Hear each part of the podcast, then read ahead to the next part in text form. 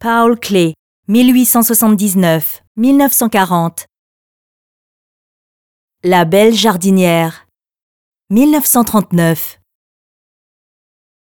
La belle jardinière, appelée aussi un fantôme Biedermeier, est une mise en scène d'une gaieté surréelle. Celle qu'ironiquement Clé désigne comme une belle jardinière est une figure vêtue d'une jupe à fronce formée schématiquement à partir de quelques lignes rouges et bleues et qui brandit un bouquet de fleurs dans sa main gauche levée.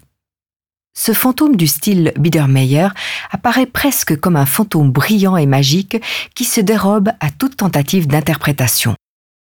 Les lignes qui lui confèrent sa forme saillent comme des signes lumineux rouges et bleus phosphorescents il en émane une lumière colorée sur le fond brunâtre.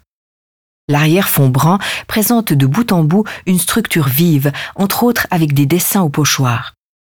Avec son contraste entre les lignes de couleurs pleines et intenses de la belle jardinière et l'éteinte claire de l'arrière-plan, Clé obtint un effet de couleur extrêmement spatial.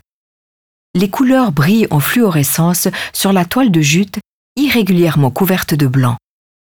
Développa cette figure sur la base de son dessin au crayon avec des fleurs et en quelques traits, il fit de sa porteuse de fleurs une inquiétante jardinière. La simplicité des moyens picturaux utilisés dans ses œuvres tardives exprime toujours une extrême concentration créatrice. La belle jardinière apparaît comme un fantôme du style Biedermeier.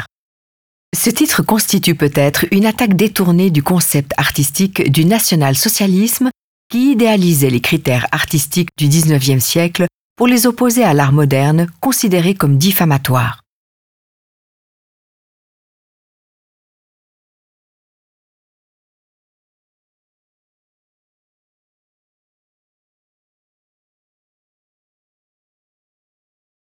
Visitez le Zentrum Paul Klee, Berne, et voyez les œuvres originales.